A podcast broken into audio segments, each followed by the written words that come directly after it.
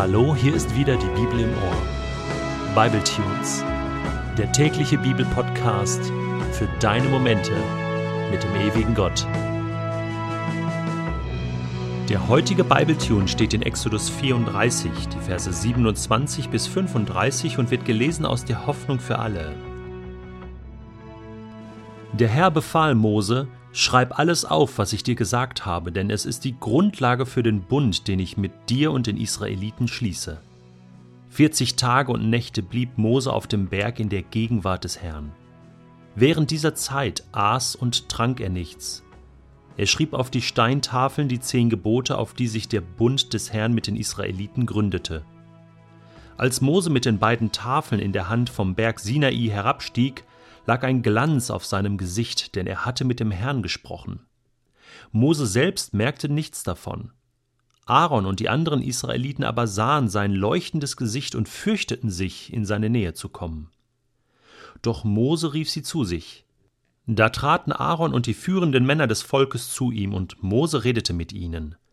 Danach kamen auch die anderen Israeliten, und Mose gab ihnen alle Gebote weiter, die ihm der Herr auf dem Berg Sinai mitgeteilt hatte. Als Mose ihnen alles gesagt hatte, verhüllte er sein Gesicht mit einem Tuch. Immer wenn Mose ins Zelt der Begegnung ging, um mit dem Herrn zu reden, nahm er das Tuch ab, bis er das Zelt wieder verließ. Draußen teilte er den Israeliten mit, was ihm der Herr aufgetragen hatte, und sie sahen den Glanz auf seinem Gesicht. Dann verhüllte er sich wieder mit dem Tuch, bis er das nächste Mal das Lager verließ, um mit dem Herrn zu reden. Das waren wahrscheinlich die 40 schönsten Tage und Nächte im Leben des Mose. Mit Gott alleine auf diesem Berg, in seiner Gegenwart, in seiner Herrlichkeit.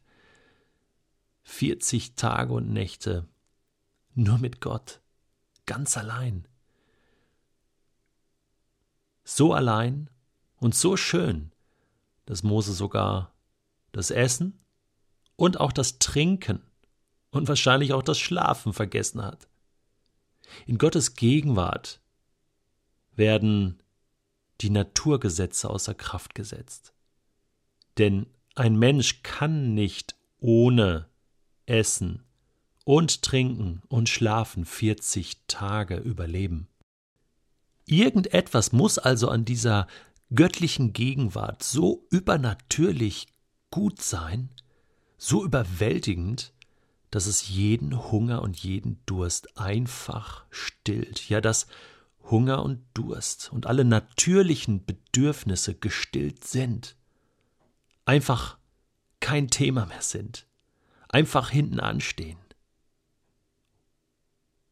Ich werde erinnert an die Situation, in der die Jünger sich befanden, als sie mit Jesus allein auf diesem Berg waren dem Berg der Verklärung. Was haben sie da erlebt? Ja, auch Gottes Gegenwart, Gottes Stimme gehört, Menschen aus der Ewigkeit getroffen und Petrus wollte Hütten bauen, wollte gerne dort bleiben, dieses Stück Himmel einfach ständig erleben. Ich bin davon überzeugt, dass Gottes Gegenwart den entscheidenden Unterschied in meinem Leben macht, dass seine übernatürliche Nähe den Unterschied macht, alles verändern kann. Jesus sagt einmal, wenn du bedrückt bist, wenn du hungrig bist, wenn du durstig bist, dann komm zu mir. Anscheinend hat Gott Ressourcen, unseren Hunger und Durst zu stillen, die wir als irdische Geschöpfe nicht kennen. Mose durfte davon kosten, durfte das erleben und zwar live, täglich. Und er war so angefressen, so süchtig danach im positiven Sinn, dass er das später ständig wiederholt hat. Wer das einmal erlebt hat, diese Gegenwart Gottes, der kann davon gar nicht mehr lassen. Der will am liebsten eine ganze Ewigkeit davon. Ja, und das wünsche ich mir. Ganz ehrlich, wenn ich diese Texte lese, dann bricht in mir eine Sehnsucht aus, dann kitzelt's überall, dann werde ich ganz, dann werde ich ganz verrückt, dann kriege ich so eine Gänsehaut und, und dann denke ich, ich, ich will zumindest mal so, so einen, so einen Tag erleben, mal eine Stunde den Himmel erleben, Nur Gott und ich allein und mal alles andere vergessen. Das muss doch möglich sein. Ja, es ist möglich. Wenn ich in mein Zelt der Begegnung gehe und Gott rufe und sage, komm jetzt bitte, ich komme zu dir. Und dann erlebe ich das.